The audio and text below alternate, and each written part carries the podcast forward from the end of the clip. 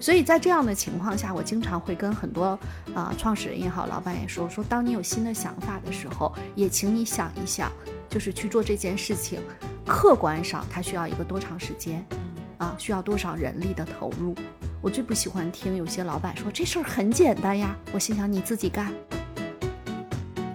折腾事儿这个背后，啊、有诸多动机和诉求，但是折腾事儿似乎成了标配。嗯虽然很多事儿折腾不成，但也得折腾。对，但是又又会觉得这个事情好像就刚才说的，觉得好像没有什么前景，觉得它必定会死亡。然后我自己给自己洗脑的方式就是，反正老板给我发工资，然后他给我发工资，让我去干这些不靠谱的事情，那我就反正什么事情干了也不白干。我觉得啊，就是我经常会说，有些事情要讲理，有些事情要讲命。讲理讲不下去，那咱至少可以换个平台讲命。就是工作是不是卷了我们太多的精力，让我们异常的焦虑？就是当中工作不能够给我们提供一些，呃正反馈和持续的正反馈的时候，我们的无意义感、无价值感为什么那么强？就这个时代，有没有一些更好的方式让我们让我们活下去？欢迎大家收听《神十集》，我是舒阳。我是赵楠，我是薛逸然。世界上没有完全相同的两片叶子，也没有完全相同的两个人。看到差别，才能互相理解；关照他人，才能认识自己。世界这么大，什么样的老板都有，什么样的上下级关系也都有。本期我们将重点讨论困扰大家的第二大类问题：老板想一出是一出怎么办？这个主题呢，源自一位听友的提问，他是这么说的：我的老板总是说宏大命题不切实际。但实际上他没有构建大项目的能力，还非要我们完成。老板没有方向，我们也很迷茫，完成不了任务，背锅的又是自己，每天都好焦虑。呃，首先，易然老师跟楠姐是管理咨询顾问，并且呢，在企业里也有丰富的管理经验。那你们肯定也遇到过这种想法很多、想一出是一出的管理者，但是呢，下面的员工可能会觉得他不切实际，就算表面上在推进这个工作。内心呢也没法认同老板的想法，那你们觉得这种情况出现的原因通常有哪些呢？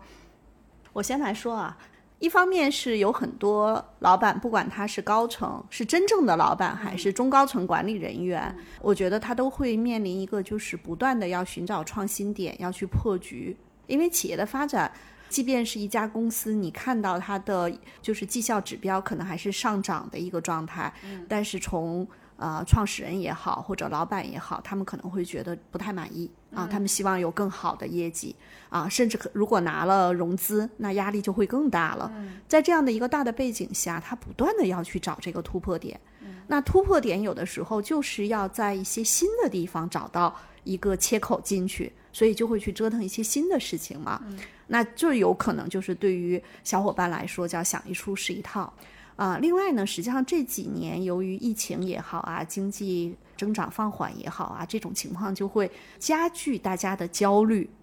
对于创始人来说，老板来说，他们的焦虑可能更多的是说，我现在这块业务已经进入到瓶颈了，我能不能有新业务，或者我老业务能不能有一些新的创新的点？这就一定让他们在折腾事情，不折腾不行，折腾也不一定行，但是也不能不折腾。说的特别像绕口令啊。但有时候我跟这些中高层管理人员，包括跟这些创始人沟通的时候，我就跟他们讲说：你想没想过，你就是动动嘴，下面的人跑断很多腿。这就有点像什么呢？比如说，一个老板坐在这个呃后排座上，他的司机在北四环上开车，导航显示还有二点八公里才需要出辅路。可是这时候坐在后排座的老板说：下一个出口我们就出去吧，有点堵车。车行的特别慢，他从最里道并三四条车道出去，这时候离出口只有一百米。嗯你是飞呀，嗯啊，所以在这样的情况下，我经常会跟很多啊、创始人也好，老板也说说，当你有新的想法的时候，也请你想一想，就是去做这件事情，客观上它需要一个多长时间，嗯啊，需要多少人力的投入。我最不喜欢听有些老板说这事儿很简单呀，我心想你自己干。所以这也是，呃，我跟很多创始人有的时候比较喜欢抬杠的地方，当然可能因为我们的角色可以抬杠，但是如果作为他的下属，比如说作为他的 VP 或者 CMO 或者是一些部门总监，那这个杠没法抬，就只能去干。那其实这时候就会层层压力传递给具体干活的小伙伴，那就头疼死了。干了半天说叫停啊，一叫停就拉倒了。这是我们说的这个是外部的一些客观的原因。主观上呢，我认为如果不是一个特别爱折腾的人，他可能也不去创业。所以很多老板也好，创始人也好，他们天性就是爱折腾。就是当这个业务很平稳的时候，下面的人说：“我们终于把这个业务平稳的运行起来了。”哎，老板开始折腾了，又折腾这，又折腾那，出外头听了一个什么课，回来就要怎么怎么样啊？有时候我也会跟很多我们的客户的创始人和老板说：“说来，咱停停，就咱稳一稳，这事儿是不是要做？我们再想一想。”但如果不是像我这样的顾问去踩刹车，下面的小伙伴如果去跟老板说这个事儿可能会这样那样的问题的时候，比如说，即便是他的 VP 和总监去说的时候，老板有的时候心里头特别的愤怒，嗯，他会觉得是这些人推卸不干活啊，怕麻烦啊，怕增加工作量，怕这怕那，怕承担风险。其实有的时候不是，就是是需要一个理性的第三方，让这些信息从海底啊呈现到水面上，大家能够。客观的去思考这个事情，嗯，但是不管怎么讲，我见过的创始人也好，老板也好，都是爱折腾事儿的，嗯嗯。我想到自己的之前就是的一些职场经历啊，我会觉得这个中层管理者在中间发挥的作用还挺大的。就比方说，大老板是一个爱折腾的人，但是中层管理他的那个风格不一样，他向下传递给底下的员工带来的感觉是非常不一样的。就有的中层管理者像是一个放大器。有的中层管理者像是一个减震器，对对对，我曾经就是就是遇到过有一个中层管理者，就他会就他会跟大老板去 argue，而且他传递给下面的那个信息也是经过了他的一些处理的，就我觉得这样子其实还挺好的。但是有的中层管理就是大老板说一句什么话，他就夸夸夸的，甚至他把那个他的不满的情绪。包括这些压力，它都像倒垃圾似的，哗倒到团队里面。我觉得这一部分，实际上楠姐应该是在以往的工作中会非常有经验，因为我们只要干过中层，就谁也不是一出生就升到高管，升到高管，咱不上面还得有老板吗？只要做过中层管理者，或者只要做过高管，我们都会面临很多类似的情况啊。我觉得楠姐可以分享一下她是怎么做的。我觉得确实像依然老师说的。呃，楠姐换了那么多份工作，我可以跟大家非常明确的说，没有一个老板不折腾。就是如果这个老板不折腾啊，那这个公司可能可能也相对来讲，未来的发展前景也确实会堪忧。我看到的老板是，确实是像依然老师说的，就是哎，这块业务刚刚还都不是稳住了，是刚刚有个起色，就开始琢磨下一个哎下一个业务要做什么了。然后呢，而且是多线程并驾齐驱的去进行，所以呢，会有一些小伙伴会感觉吃不消，包括我们原来做中层的时候也会觉得吃不消，而且呢，有的时候老板的一些想法可能也不会跟你说的那么明白。就上期我们也会聊到这个问题，老板可能表述的也不是很明白。刚才舒阳小姐姐说的那个减震器，那么减震器的作用一方面是减震，嗯，我觉得还有一方面是它能够理解 leader 的这个想法。然后呢，能够进行向下的一个疏导，这个其实是或者说翻译翻译一下。对，我觉得这个其实这个角色还是挺重要的。那我跟大家去讲讲我们之前的服务的几家公司，呃，基本上我入职的时候还都是属于业务的上升期，嗯嗯，而且就是在那个节点的时候，我看到的更多是扩张、扩张、扩张的一个状态。其实是每一个老板，如果他在呃市场上真的去做这个产品也好，或者这个项目也好。大趋势好的时候，它可能踩在趋势上，加上它产品也好，也有一定的市场的这个呃接纳度，所以它是持续的是一个哎增长的状态。嗯，但是大势不好的时候，老板不能说因为大势不好了，所以我们的业绩目标就往下调吧。所以他通过搞新事情来，其实是依安老师之前在客户界面会提到三个词：基本盘、呃增长盘和创新盘。对，其实是如果你基本盘稳，那你就扩大你的基本盘的这个盘面。但是实际上你是要去增加自己的市占率，拿下更多的 case。嗯，那如果这个部分相对来讲还好是稳定的，你可能要去考虑你的增长盘。增长部分就可能是跨行业的这种，嗯呃，或者是多领域的客户开发，全面开发。然后还有一种创新盘，是相当于有一些新业务的孵化。所以老板确实是一直在搞事情，而且我之前接触的领导呢，我觉得确实也像依安老师说的，就那种想一出是一出的，确实比较多。呃，对，其实你还想一想，不想一出是一出的人，他可能都在稳定的平台上，就都是在，就是人家就是一份工作嘛。嗯，就创业这件事情，想一想是不是有很大的风险？话又说回来，即便是在体制内，因为我原来最早在咨询公司的时候，我们也辅导很多，就我们做咨询项目的时候，有非常多是体制内，甚至事业单位、央企、国企。你去看一下，有一些公司，他们的确是稳，哎，这个事儿。但是架不住，国资委也会给他们 KPI 呀，嗯，所以这个稳的背后，就是你不可能说我当 CEO 当总经理，我哪怕就是一个呃大公司的分公司子公司，如果我稳，很有可能是我这个位置也不保，所以我也得折腾事儿，折腾事儿这个背后，呃，有诸多动机和诉求，但是折腾事儿似乎成了标配，嗯。嗯，虽然很多事儿折腾不成，但也得折腾。对，我也接触过老板是一直在折腾事儿，可能他就没有折腾成的，但是因为有资本注入，所以他还能折腾一段时间。那在这个过程当中呢，其实可能会让小伙伴慢慢的会失去那个信心。就比如说我跟着这个 leader，他如果干成了几件事儿，嗯，他是不是在折腾新事儿？我是觉得他有可能是会成的。对。但是我跟着他之后，他干了好多事儿，投了好多钱，但是发现没干成。没成。其实小伙伴自身的信心也会受一些影响。对，说到这个资本的这个这个投入，我觉得我一直对这个事情，我我真的会觉得很很荒谬。真真的就是有很多事情好像就在资本的驱动下做的。就是不久之前，就我有一个反正做投资的朋友，他跟我说。就是在你视野所及范围之内，你看上的哪家什么内内容公司，内容能力很强的公司，我可以把它给收购呢？你说十人十己，然后说收购了之后，我们来卖，那就类似快消品之类的东西 啊，那卖不了，那卖不了。对，我觉得十人十己这个体量卖快消品还是有点难。嗯，然后就说什么复复制那个泡泡玛特 真的，呃，然后我就在想，天哪，嗯，我遇到一些客户，他会跟我讲说，我们不拿资本的钱，嗯。嗯，是因为他会觉得，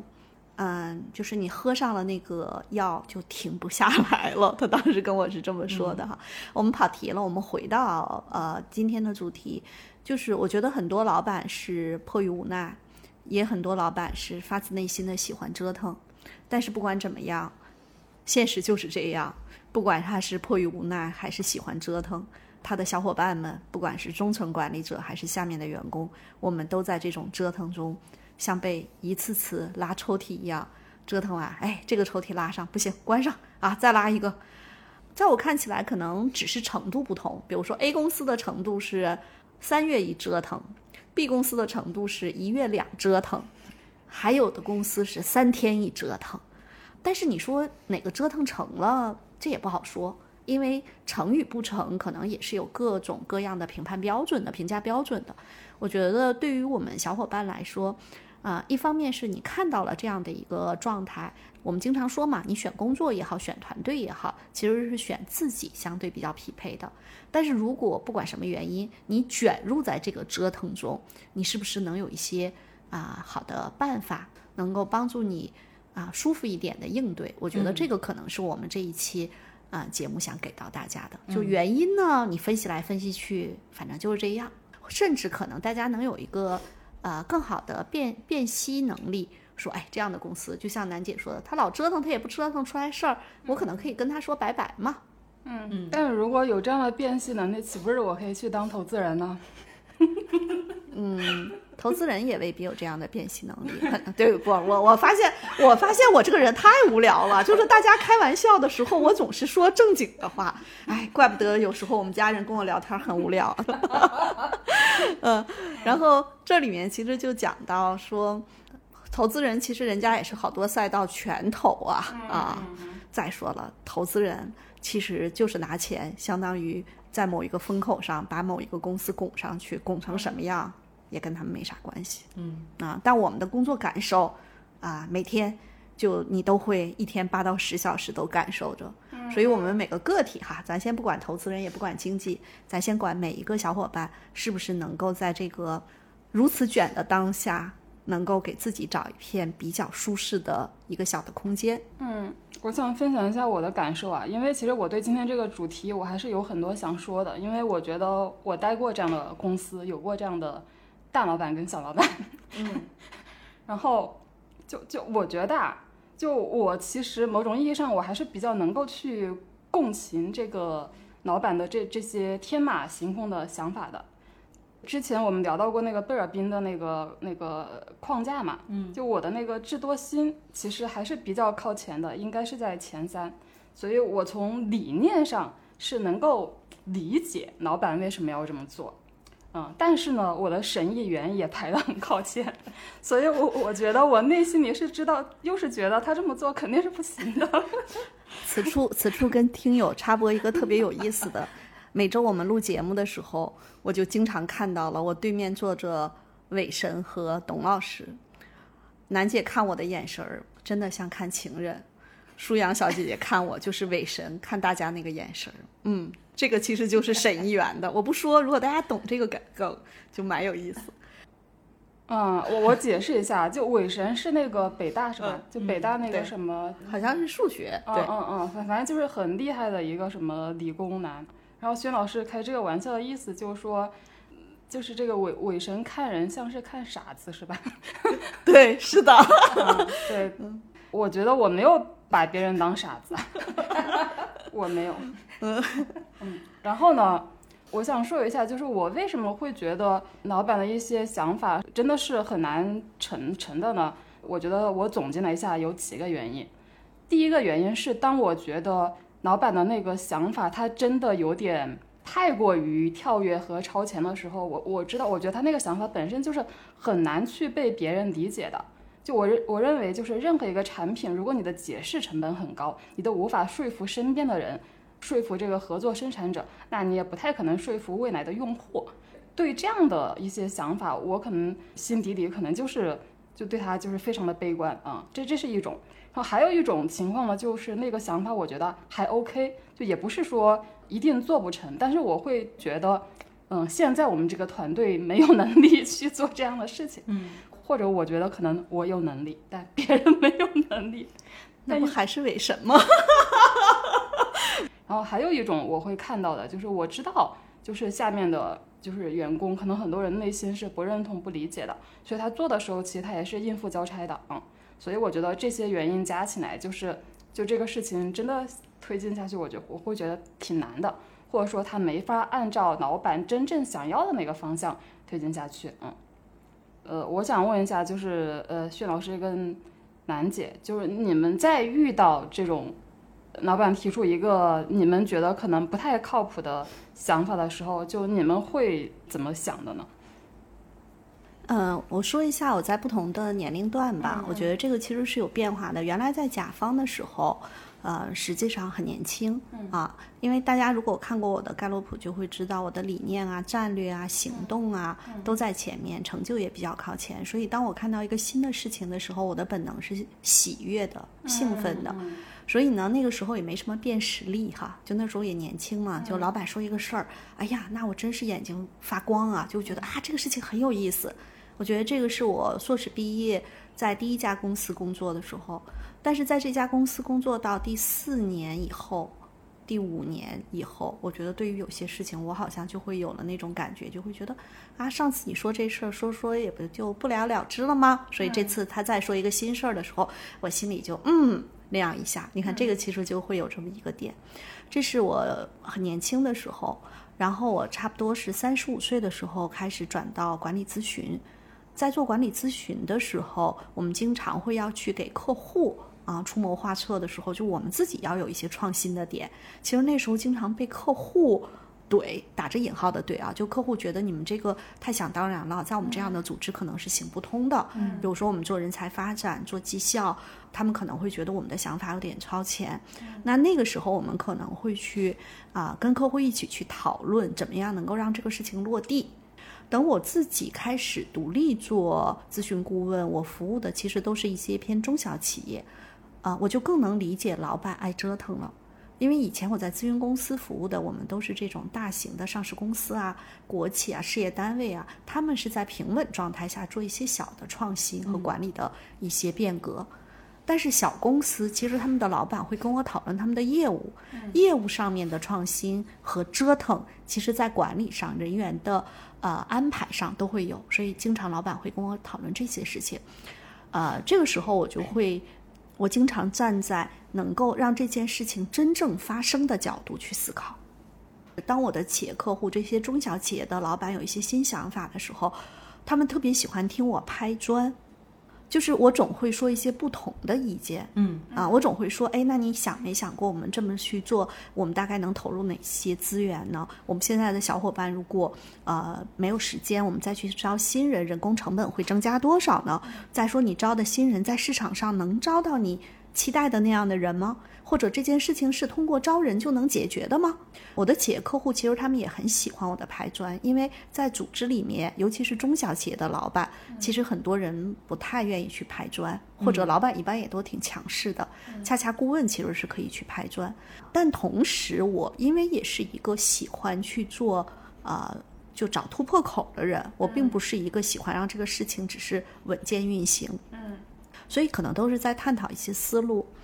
啊、在这里面呢，我特别要讲的一个点就是，这个大概也是六七年前我在天津做一个项目的时候，我们当时用行动学习的方法，在统一内部的思想，就是大老板想去做一个变革。但是呢，他的 VP 以及他的总监都对这个变革其实是持否定意见的，会觉得这条路啊、没像大老板想象的那么好。我们投入了人力物力，很有可能是打水漂。嗯，然后这件事情从我作为行动学习引导师的角度，我是没有预设的。我并不要替老板去说服他们，嗯，我们其实是在两天的研讨的过程中，其实是让更多的信息浮出水面。就那个经历，我的感受非常好，就是因为靠一个第三方的行动学习的这种引导师和催化师，我们会有一些技巧，会让大家的信息出来。最简单的一个技巧，我分享一下。我觉得以呃，我们如果有听友是在这种小的创业团队，可以去用。嗯，就比如说，如果我们开会，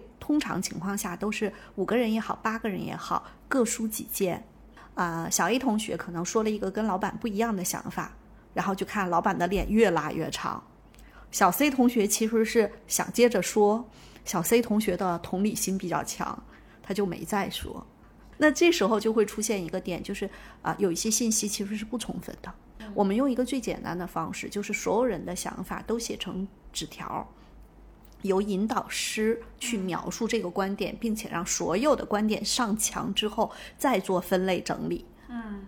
就是这是在行动学习中最简单的一个方法，就可以让更多的信息浮出水面。嗯，这这就是围绕一个新项目的讨论是吧？围绕新项目中拆分成不同的呃子话题，嗯啊，一步步推演，所以是两天一夜，其实是特别浪费时间。但是这个浪费时间的过程中，呃，是可以让大家把信息都释放出来。嗯，在释放信息的过程中，最后其实是有一个集体决策，有可能最后这个集体决策还是老板的决策，但是在这个过程中，大家也更能理解老板为什么要做这个新项目。嗯，大家也知道了做这个新项目可能遇到的问题，不像老板在那儿说这事儿很简单啊。嗯，就是我觉得类似这样的方法是可以帮助我们在做一些事情的时候，不是老板一句话，下面的人不管是呃明白也好，还是不太理解也好，就往下去做。做完了之后效果不好，老板还觉得是这个部门的总监不给力。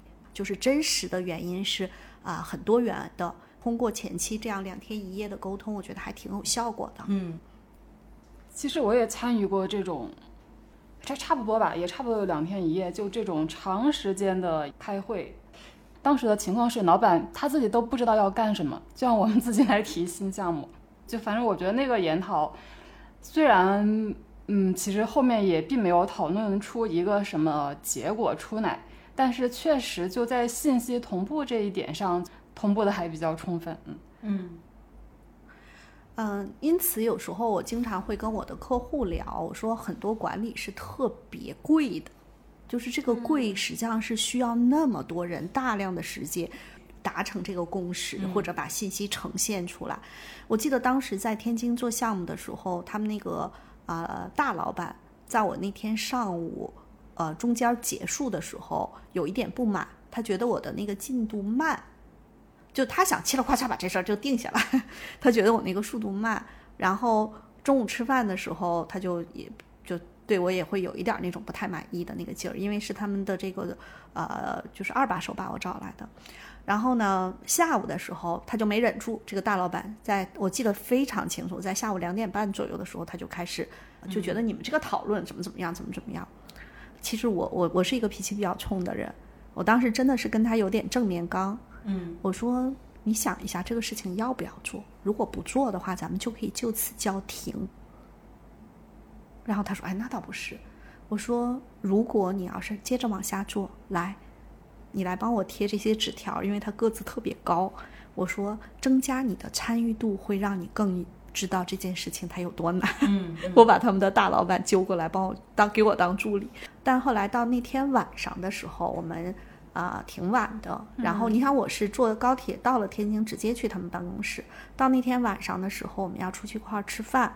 然后呢，他老板帮我拎着我的箱子，一个红色的女士的小的拉杆箱。然后我说：“哎，没事儿，没事儿，不成，我自己拎吧。”然后我来，我来。然后他们同事开玩笑说：“哈，我们老板从来不给别人拎箱子，看来是对今天比较满意。虽然是个笑话啊，但有时候我觉得磨刀不误砍柴工，嗯，就是你让大家充分的放下戒备，能够愿意去表达，就是你欲速则不达，你需要一个过程，嗯啊，嗯嗯嗯，而且还有一点，其实企业里面有很多中高层管理人员跟老板之间的那个张力，老板自己是不知道的。就是老板不知道，其实中高层管理人员他们内心的那个障碍就很大呢，对他不知道，嗯啊，他就会觉得嘁哩咔嚓把这事儿布置下去不就完了吗？所以我们大量的释放信息是了解彼此，然后相互理解，然后那个误解后面就会少很多。嗯啊，所以这是一个很漫长的过程。啊，包括我们和楠姐现在辅导的一家客户，他们三个合伙人实际上是大学同学。按道理来说，那熟悉的肯定不能再熟悉了，对吧？嗯。但是每一次在聊天的过程中，我们在不叫聊天，每一次在做研讨的过程中，我依然能够感受到他们因为个性不同啊、思维方式不同啊、以往的工作背景不同啊，所带来的那种就是观念和观点上的不一致。嗯那这个过程就需要我们去相当于慢慢的帮大家达成共识。啊，我觉得这个可能也是我们叫第三方顾问很重要的一个点，就是由于我们的存在，这些事情它可能达成共识了，后面在运行的时候，它的摩擦力就小了。嗯嗯，但其实，在企业内部这事儿挺难的。对，嗯我在那个就是呃中间，大家也知道，楠姐可能换过一些工作哈，其中有一家公司是我呃刚入职的时候，然后就被拉到一个董事长召集的会议上。然后那个董事长呢，是基于我们现有的业务，又提出一个新想法。嗯，然后我这一进去一看啊，坐在那个会议就是会议桌上的所有的小伙伴，都是我们非常重要的各个板块的这个负责人。嗯，然后老板呢就把他的想法，诶，特别高兴的说出来。为什么？因为他会觉得很有创意。嗯，大家在会上，你虽然没有明确的说这个不行，但是你看每个人提的都是，如果我们跟这个商户，比如跟商户去谈，那商户会抛出来什么什么问题，我们怎么解决？然后下一个是，如果我们去跟客户去谈，那么客户会抛出什么问题，我们怎么解决？然后最后呢，到了其中有一个业务总，就这个业务总特别拥护这个项目。嗯，那这个过程当中呢，我明显确实像依然老师说的，明显看到我们那个大老板的脸色好像上面带了三根黑线的感觉，确实是大老板的一个想法，下面的人就得跑断腿儿。嗯，而下面为什么召集这些人一起去开会？我相信这个项目他也希望能够落地，所以才去把这些人都哎叫上来，然后我们一块儿开会。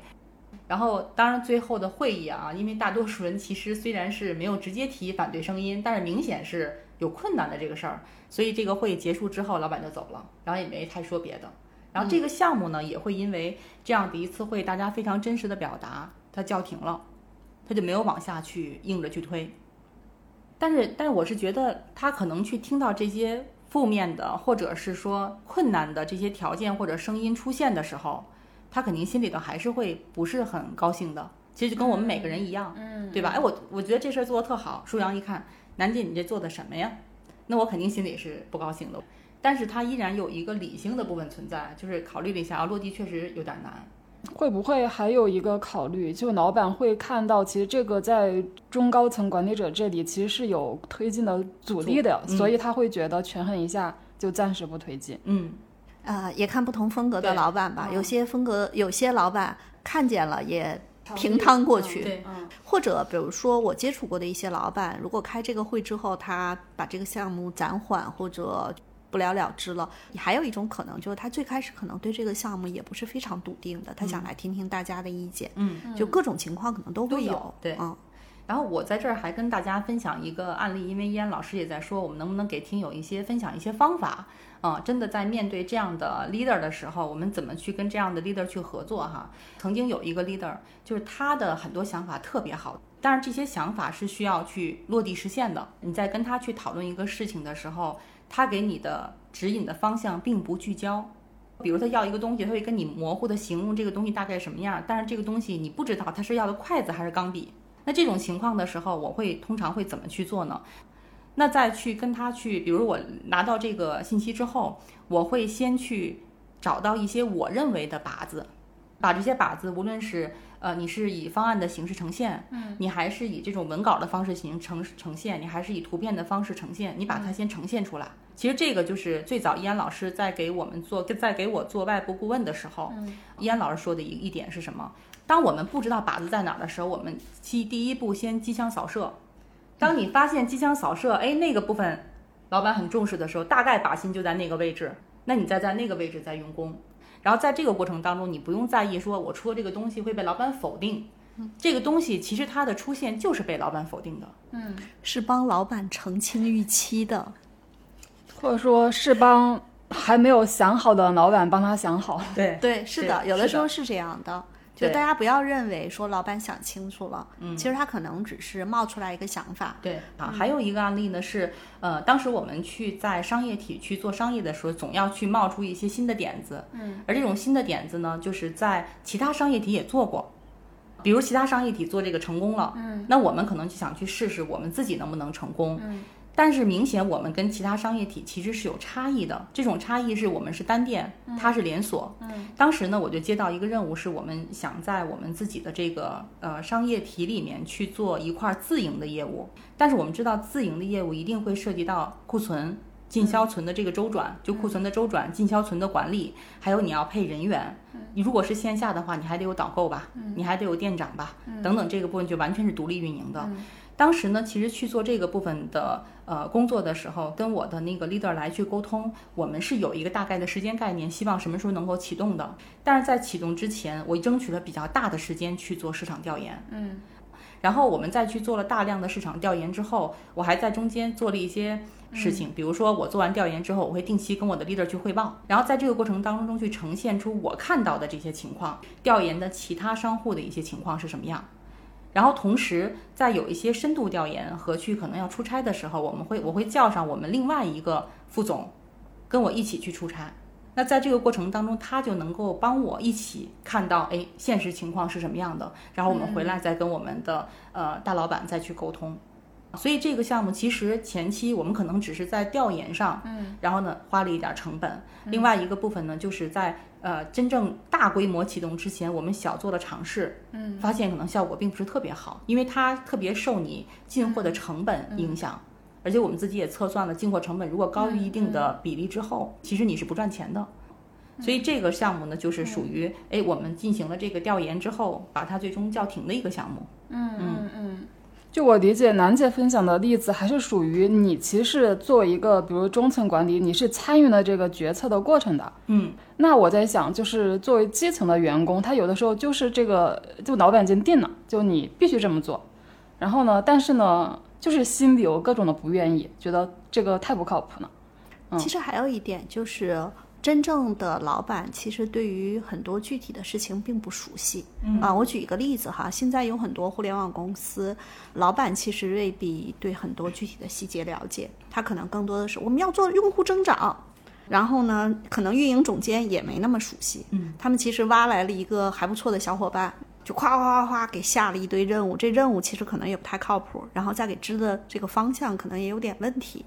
这时候就会让下面的小伙伴很为难。然后这个小伙伴如果他的这个呃专业能力啊、沟通能力比较强，他会往上去反推嘛，他会跟运营总监或者 COO 去 PK，他会说这个怎么怎么样。然后这时候就看 COO 他的这个开放度、学习能力以及接受度。如果呢他会觉得哎这个有有问题的话，他可能再会去反推去跟大老板沟通。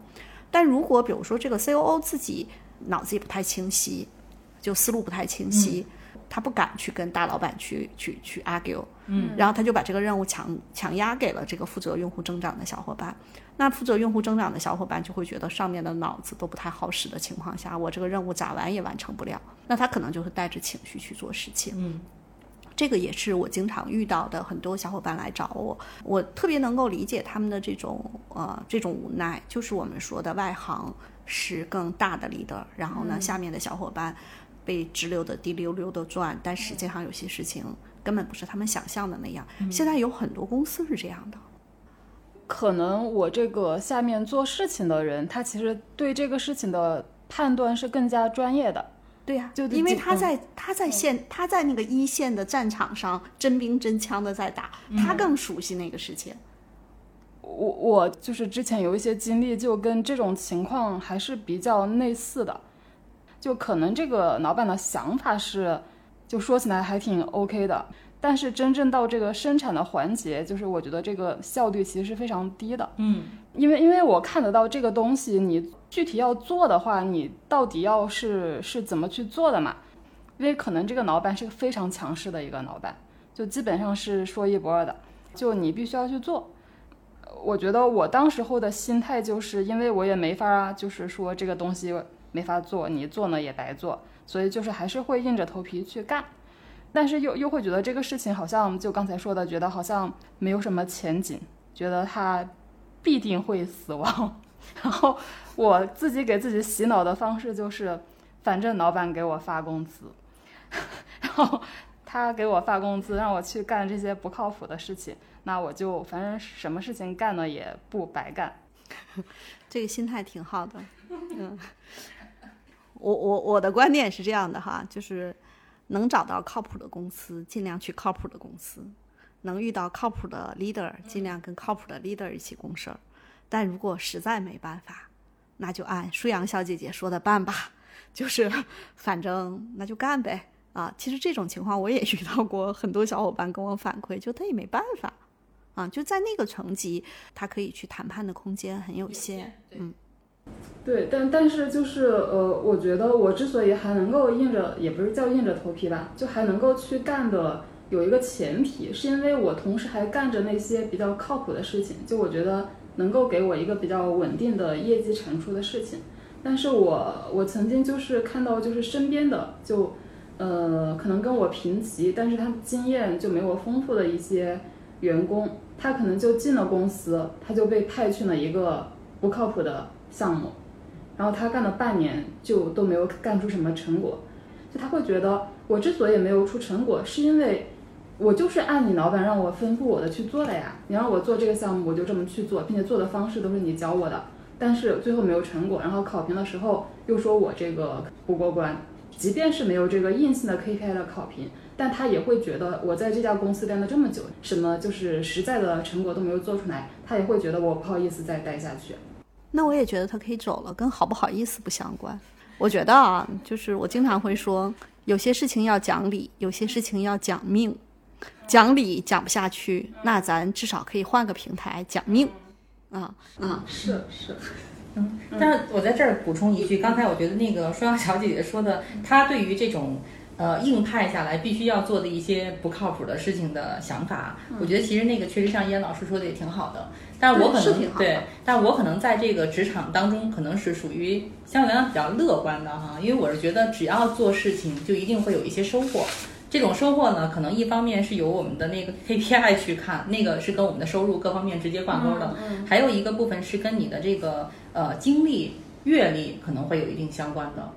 所以我我可能持的态度是，如果这件事要做，也会花时间，那干脆我们就努力的投入去做。但是结果是什么？嗯，那就像易安老师说的，其实还有安天命的这个部分在。对，呃，有些小伙伴来找我做咨询，他们会说现在公司做的这个事儿，他们也不太看好这个业务，然后团队也不行，这也不行，那也不行。然后我就会问他，那你现在手里有其他 offer 吗？啊，就是当我们看似没有更好的选项的时候，我其实会建议大家 all in，把这个看起来不靠谱的项目认认真真去做。嗯。因为经验是自己的，当你趟过了这个不靠谱的项目，下一次遇到靠谱的项目，你更应该就你更会知道会怎么样做得更好一些，啊，这是一个点。第二个点就是靠谱与不靠谱，有很多时候我们真的说不好。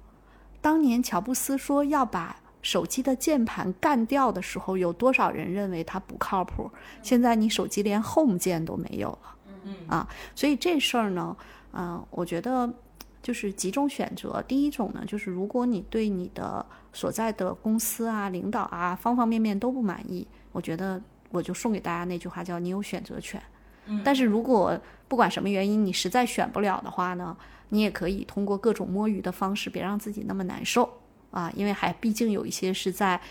不管什么原因吧，他不能离职啊。第三种情况就是。这个平台也好，部门也好，并没有那么的让你痛苦，而且这些事情它是创新的事情，就是有风险。请问最大的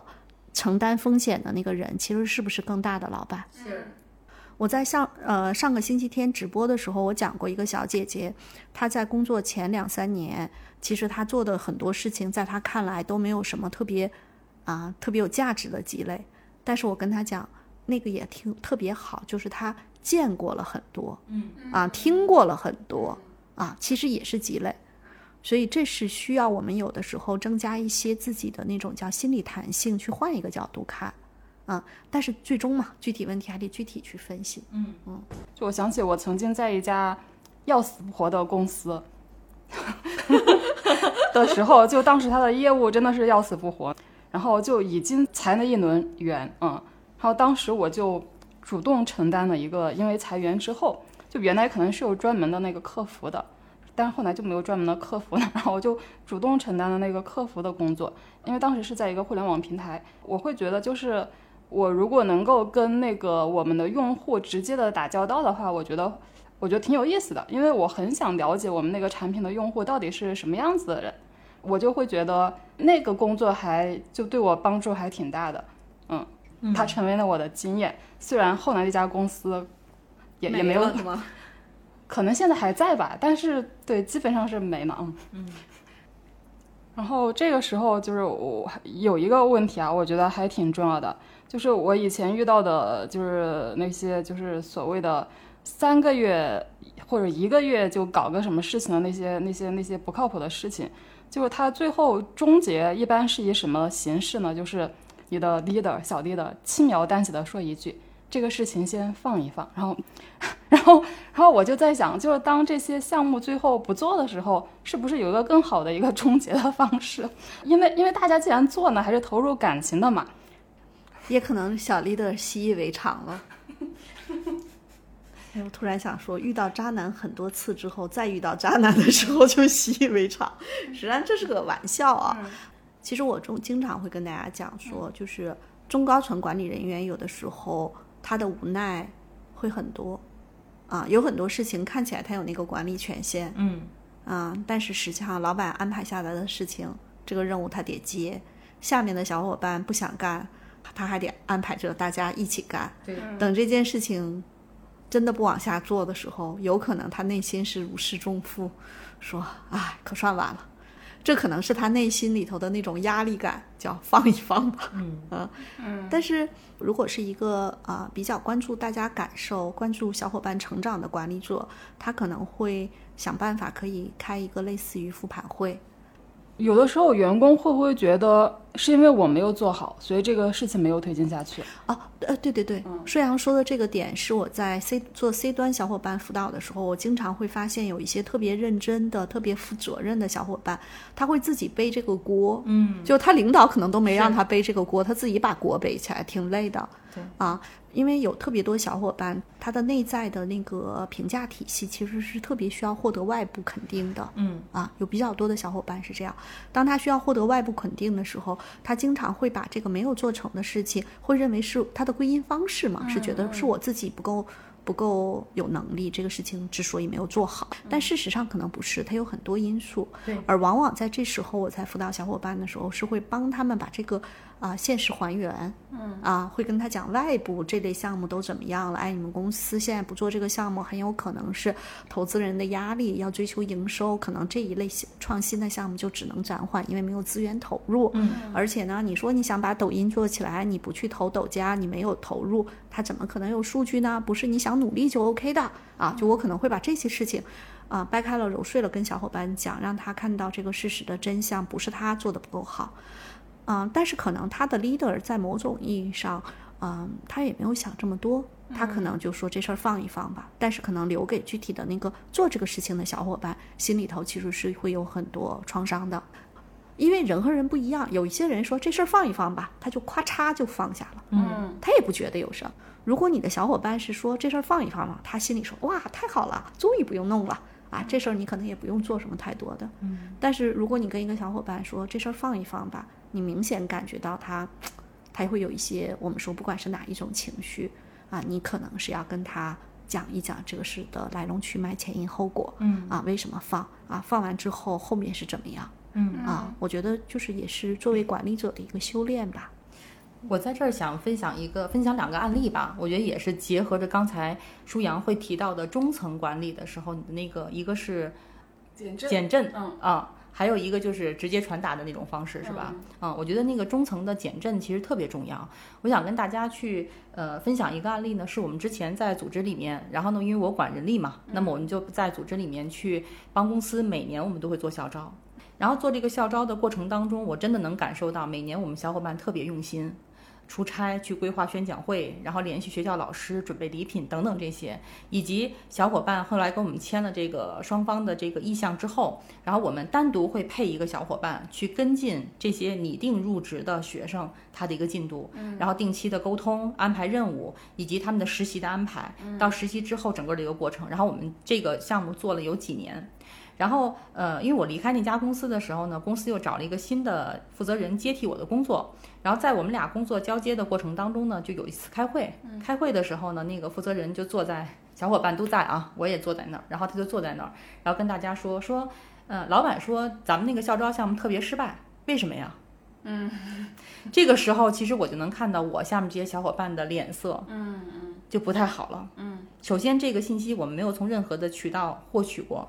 当时因为我在，我就说了一点，我是说那个就是，那我说说我的想法吧，因为大家可能是突然听到这个信息嘛。我想说的是，任何一件事情的成功都不是仅仅靠我们自己的努力。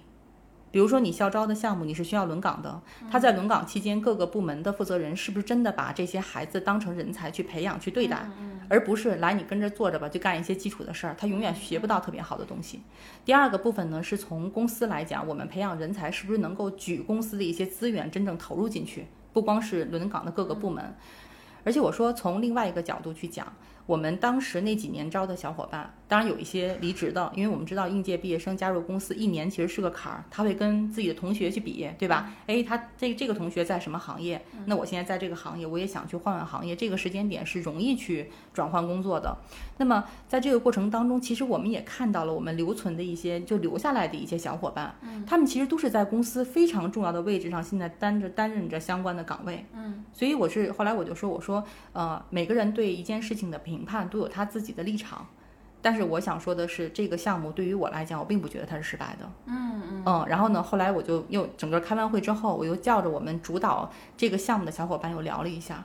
嗯，我觉得这个其实是呃一个例子哈。第二个例子呢，我想跟大家分享的是，我之前在另外一家公司的时候，是去从总分公司的这种拓展，当时依然老师是我们一家公司的外部顾问。然后依安老师会能够看到我们当时的加班加点，然后把呃外部的这些分公司从零一点一点做起来。然后我的 leader 带着我一起，除了去完成前期的拓荒就开荒以外，然后我们还去把公分公司一家一家经营，让它能够上正轨。然后当真正上到呃大概经营了有一年的时间的时候，然后我觉得我的 leader 做的特别好，他找我就跟我来聊一件事儿是什么？是要把这个分公司的管理权交出去。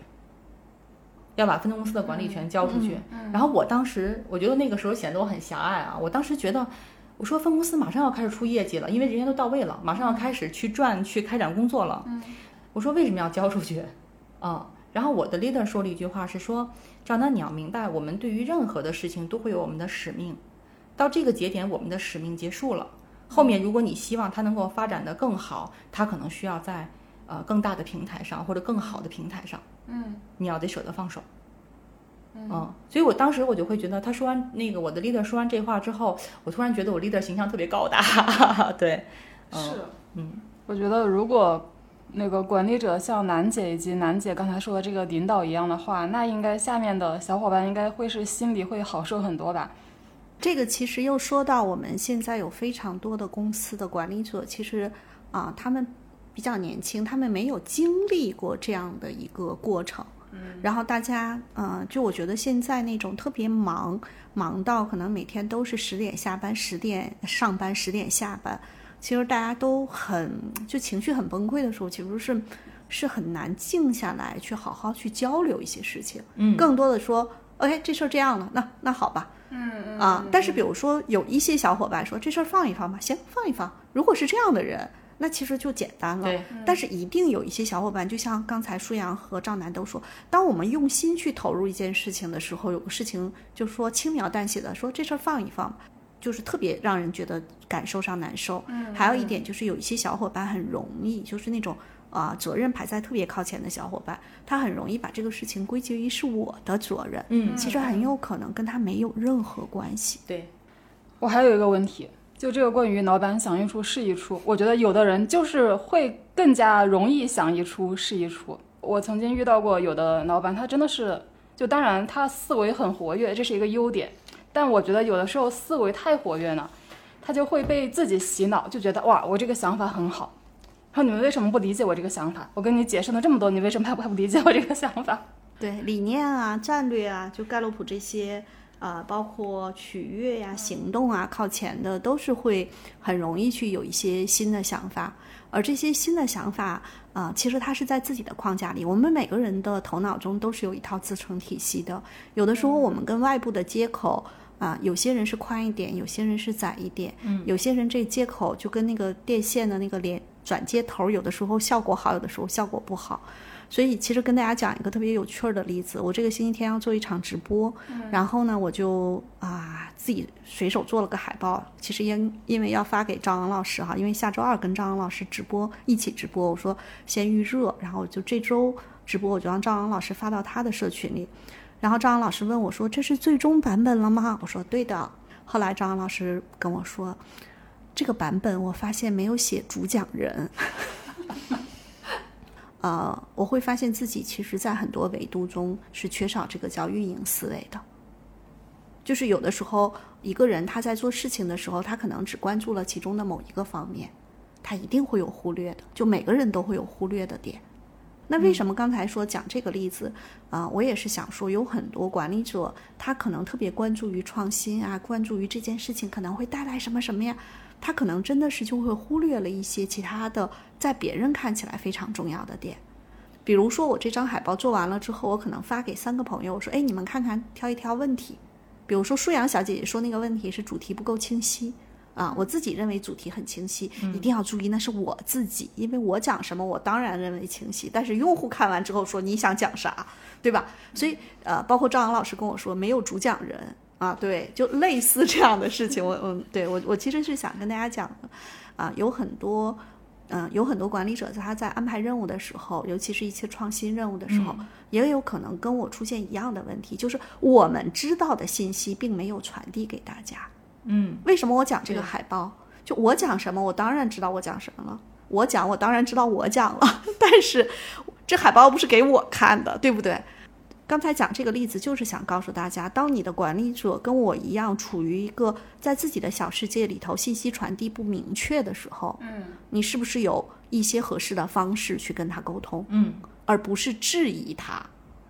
没有人喜欢被质疑，大嗯家喜欢被补充。有的时候我们提建议也约等于是质疑。嗯，所以呢，有没有想过，呃，就是咱们可以有一些什么样的方式去帮他去补充，去获取那个在他头脑中可能已经想了，呃，三个月、六个月的信息。他可能跟你讲说啊，他对这件事情有多什么什么的时候，他的信息也有可能释放的是不就是不够。所以这又说到我们一开始说的这种研讨会的价值，实际上是把那个信息能够激发出来嘛。嗯是有很多老板想一出是一套，但是他的想一出是一套，也有可能是他想过很多。就双方信息差太大的话，就容易出现，就他在他的想法里头自洽着，然后小伙伴往下落地也落不下去。其实可能小伙伴觉得落不下去的点啊、可能他的 leader 呢还有一些其他的资源可以导入。对于这种创新型的想一出是一套的老板，要有一些应对的办法，嗯，然后来确保这个事情，呃，就是大家不要天天做那个叫无用功拉抽屉。好，那下面我们进入回复听友咨询的环节。然后这位听友我们叫他小芳吧。然后小芳她是一个，她她的自述是自己是一个不太安分的人，十年工作，然后每一次跳槽都是跨行。然后他这次咨询的一个主要诉求是希望选择一个可以持续积累复利，也更适合我的人生与职业发展的方向的一个方向。嗯，然后小芳的盖洛普报告我们也放到了节目详情页。嗯我们看一下小芳同学的盖洛普哈，他的盖洛普就是学习第一啊，学习第一的小伙伴，我们说其实你可以理解成好奇心，想学很多很多东西。其实他在工作中也会有一个诉求，就是希望他所做的工作能够持续的给他带来一些获取新知的机会。比如说像舒阳，你最早做记者也好，现在做内容顾问也好，其实是可以持续获得新知的。嗯啊，然后像楠姐，以前你在企业里面做人力的负责人，后来也管过业务。其实，当你在企业里面做到一定程度的时候，是不是也在持续的获得新知？嗯，如果楠姐你在一家非常传统的一个研究院，是一个事业单位，他们的中层管理人员都四十五岁到五十岁左右，高管都五十多岁了，你在这样的机构里做人事处的处长，你获得薪资的机会多吗？持续获得薪资不多。一定不多。对，所以你看，我们说到了岗位，说到了组织，说到了小芳同学学习在前，持续获得新知。那大家可能也会问说，依然老师，如果我们在工作场景中不能持续的获得新知，我们是不是可以在其他地方也是可以的呀？嗯，比如说我们知道的神奇老太，在我上周日的直播讲到了她的案例，她也是学习排在前面，她就会学了各种各样的东西，摄影啊、咖啡呀、然后收纳整理呀、甜品的制作啊，还有茶等等的一系列。你看，她也在持续获得新知。所以，对于小芳同学，我们去想的是，持续获得新知是你内心里非常重要的一个点。如果你能在工作中满足你这个点，可能就特别好。但如果工作满足不了，这是你内在作为一个个体你的诉求，你要想办法去满足。嗯，因为工作不可能能够承载我们所有的期待。我记得舒阳咱们那本书里头也写到了这一点啊。对，然后我们再看一下，呃，小芳同学排在第十二的叫信仰。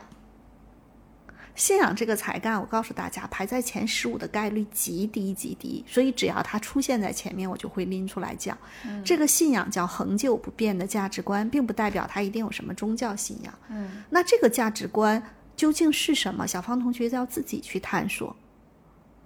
但是有的时候，我们自己的那个价值观跟社会主流价值观一定是有摩擦力，会有拉扯的。很多小伙伴都说：“依然老师，我特别想做什么，但是我还想暴富。”我说：“你特别想做什么？这事儿好办，暴富这事儿吧，我也没啥办法。虽然是个玩笑话，但是我想说的是，当你的价值观跟主流的社会价值观有冲突的时候，其实你要慢慢去澄清一下，他们是对立的还是可以整合的。如果一定是对立的，请注意，你的价值观是没有办法被改变的，因为这是很重要的。那这里面实际上我们看到了啊，小芳同学的适应排在二十四还是二十二十四，也是相对比较靠后的。适应在后，信仰在前的小芳同学，也许现在你的价值观它一直都在那儿，但它并没有真正的成明晰出来，因为毕竟我们是一个社会人，一定会跟主流的一些东西有有一些，我觉得叫影响和震荡也好。这一趴呢，啊、我们不去说。但是我对小芳同学的建议就是，你越早清晰自己的职业或者事业的价值取向、价值观取向，可能你在做事情的选择的时候，就不会被某些表面的东西所吸引。好，我们回来说一说小芳同学的报告里头，我们看到在关系建立在前十中，它有五个，个别排第三，交往排第五，和谐排第八，伯乐排第九，关联排第十。呃，那她一定是一个非常走心的小姐姐。嗯，那走心的小姐姐，我们解读过这么多份报告了，一定要想，走心的小姐姐要去做符合自己内心的事情。嗯，只要我们看到一个人战略思维特别靠前，相对理性，但是如果一个人战略思维和关系建立都在前，像小芳同学，就是前十二中有四个在战略思维、学习、分析、思维、收集，前十二中有五个在关系建立。那我们可以想象，他的理性和感性其实都还挺强的。嗯但是当感性和理性这两个交织在一起的时候，最终你做选择的时候，一定是感性占上风。嗯，但是感性这个东西吧，我至少我在解读盖洛普的时候，我遇到很多小伙伴，我发现感性这个东西它是一种不确定性。哎，我我用不确定性很容易扰乱大家的认知，就是它是一种可能此刻的感受这样，明年的感受那样。啊，比如说我可能就是比较看心情。或者也可能跟当下的团队呀、业务啊、人员啊、我的生活状态呀都会有关系。就是感性这个东西，它其实是会有一些有一些容有一些扰动因素去影响它。哎，我今天自己可能也比较感性，所以讲的也有点混乱啊啊。好，那我们回到小芳同学的这个报告里面，就是当他的呃关系建立这么靠前的时候，他一定想发自内心的做一些事情，但是是什么事情，他自己也说他没找到，对吧？嗯嗯，但你如果去看他的呃背景信息，他是最早的时候就是特别向往广告，嗯，所以呢，他最开始呃就是转行转到了广一家媒体公司去给广告业务的总经理做助理，因为助理我们知道，就是很多事情其实你还是更多的是有点相当于事务类，反正就是啊、你是块砖嘛，哪儿需要往哪儿搬嘛。所以后来他就去了甲方的这种 marketing 和品牌的部门做了五年，他在这五年中应该是他成长最快的。嗯但是后来他在这个甲方公司，相当于所有该涉猎的领域都涉猎到了。赶上二零二零年的疫情，这家公司的有很多业务其实也进入到了一个，呃，一个平台期，甚至是瓶颈期。我们知道，当一个公司的业务进入到瓶颈期或者这种增长的平台期的时候，其实 marketing 和 branding 的事情，对，其实有点发不上力。嗯嗯然后小芳同学也就是在这个阶段，他又跳了，但是这一跳，他接接着跳到了一个甲方，我认为他这一跳是跳坑里了。嗯，为什么？就是他，你看他这次又是转行业，然后呢，那个行业，那个行业是从房地产延伸出来的，类似于是空间管理或者空间运营的。但是千万别忘了，它是脱胎于房地产行业。嗯房地产行业的整个的组织、文化、人员、业务都是什么样的点？就是它虽然是块新业务，但是是从老平台孵化出来的新业务。所以小芳同学跳到这儿的时候，他实际上会感觉到无意义感，叫意义缺失，很多事情在这儿推进不下去。嗯，那那是必然的。呃，是不是那个意思是在传统就是老业务，我们说拿房地产这个部分来讲，这个行业其实现在是一个也在找破局点。也在找破局点，但是破局这件事情是需要你有破局的基因。或者是说，你看它，它一般都是这种呃，这种公司是从它内部孵化出来一个新公司，但是这个新公司的董事长是老公司派过来的一个人，新公司的 CEO 是老公司派过来的一个人。哦那这个时候，你是作为外招进来的一个负责 marketing 和 branding 的小伙伴，你很多事情很有可能跟他们这儿其实是连表就沟通表达都不同频的。嗯我觉得对小芳同学来说，她应该是相当于之前想尽各种办法跳到了跟广告有关，然后跳到了甲方的这个平台做了五年，所有 marketing 和 branding 的事情都做了，而且都做得特别好。其实还是一个挺蒸蒸日上，或者是按照他的想法是一直在。在学习，因为他特别喜欢学习嘛，一直在有新的事情，然后不停的也都做出来一些成绩。但他这一跳是二零二一年跳过去的，其实他跳到了一个坑里。嗯，在某种意义上，我觉得这是在他人生中非常重要的一个转折点。其实是只有在坑里的时候，才会让小芳同学的信仰，就我说那个恒久不变的价值观，再次浮出水面。但是可能今天的这个咨询也会让我觉得有一点为难。单单看小芳同学的，就是履历，他无非是两种选择嘛，一种选择接着去甲方做 marketing 和 branding，但是他就选一个他自己啊、呃比较欣赏的业务领域、一个平台啊、他要跟 CEO 或者呃跟这个呃业务发展的这个特定的阶段，就天时地利人和都要匹配的时候，小芳同学以她的特点，她其实也是能把这个事情做得很漂亮的。嗯。第二种选择呢，其实就是他跟我说，他也拿到了一个乙方做嗯营销咨询方面的一个啊乙方的工作机会，其实也可以去做啊。但我们知道，在 marketing 和 branding 这个领域里头，乙方其实特别特别的虐，他也有这样的一个担心。单纯从选工作的角度中，我给小芳同学的建议是：如果你能够找到特别满意的甲方，嗯，是首选，嗯，但是它依然解决不了你三年后、五年后依然会遇到的瓶颈和那种无意义感。这就是舒阳今天说，我们后面会录一期关于工作的 啊，有有一本书是那个不是那本书，其实在国外已经比较早就出了呀，但是这次就是大陆版的，就重新那个由中信出版社引进了，就叫《无意义的工作》。它的那个好像台版就是也曾经好像翻译翻译成就是狗屎工作，嗯，其实我为什么我说在小芳的这个事情上，我也想，因为我今天把那本书点开，我大概看了一眼，我的感受是，包括在我们职场真话里也一直跟大家说，工作承载不了，就是普通的工作承载不了你自我实现的期待。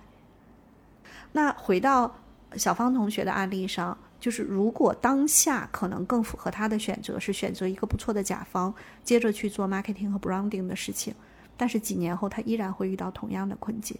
因为这个困境不是工作，而是他的自我。啊，这是第一点。第二点，如果当下他选择乙方，也不是不好，选择乙方有可能很虐、很难受，其实也在倒逼他去思考他的工作价值和人生价值观的那个选项到底是什么。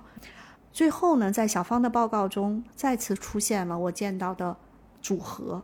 责任排第二，统帅排二十九，竞争排三十一。嗯嗯跟我很像。但是他你适应在前，他适应在后，就是小小芳同学是极其靠谱的人，但是在内卷中他会很痛苦，因为竞争很靠后，统帅很靠后，取悦很靠后，就是他更想找到一个他自己特别笃定的方向，很投入的去做。但是我们在盖洛普报告中，我也看不到你的方向。但是有很多时候，人生并不是我们澄清了方向才能往下接着走，而是在走的路上，让你的核心价值观，就是你的这个真正你来这个世界的价值和意义是什么。也许一辈子你都在找，但是找意义和找找意义的过程本身是不是也挺有意义的？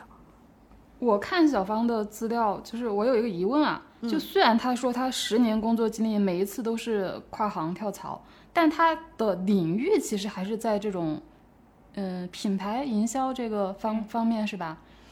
呃，它最开始实际上并不是，你看它一开始的那个工作，他到了广告公司，那是一次大的转型，就到了媒体公司去做跟广告有关的。后面其实从乙方到甲方，从广告公司到甲方去做 marketing 和 branding，这个其实是一个比较通行的做法，很多人都是这么做。然后他从这个呃快消品的呃甲方跳到了跟房地产有关的空间运营的甲方，这个行。是说的这个行行业的行行业不同，嗯嗯。啊，呃，因为有很多人会这么去思考他的职业发展，就是我一开始进入了一家风味广告公司，然后我主要做可口可乐啊、宝洁啊的这种快消品的业务，然后呢，我可能去了啊、另外一家快消品的公司去做 marketing。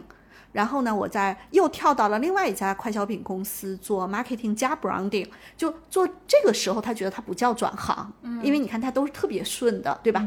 但是呢，小芳同学呢，从进了广告公司，其实到这个呃快消品公司，就一个电子类的快消品公司吧，去做这个 marketing 和 branding，其实他是有一点转行。就是如果单纯从我们 HR 去呃招聘的时候，我们会觉得它其实是有跨度的。啊，这是第一点。第二点，他从这样的一家呃电子类的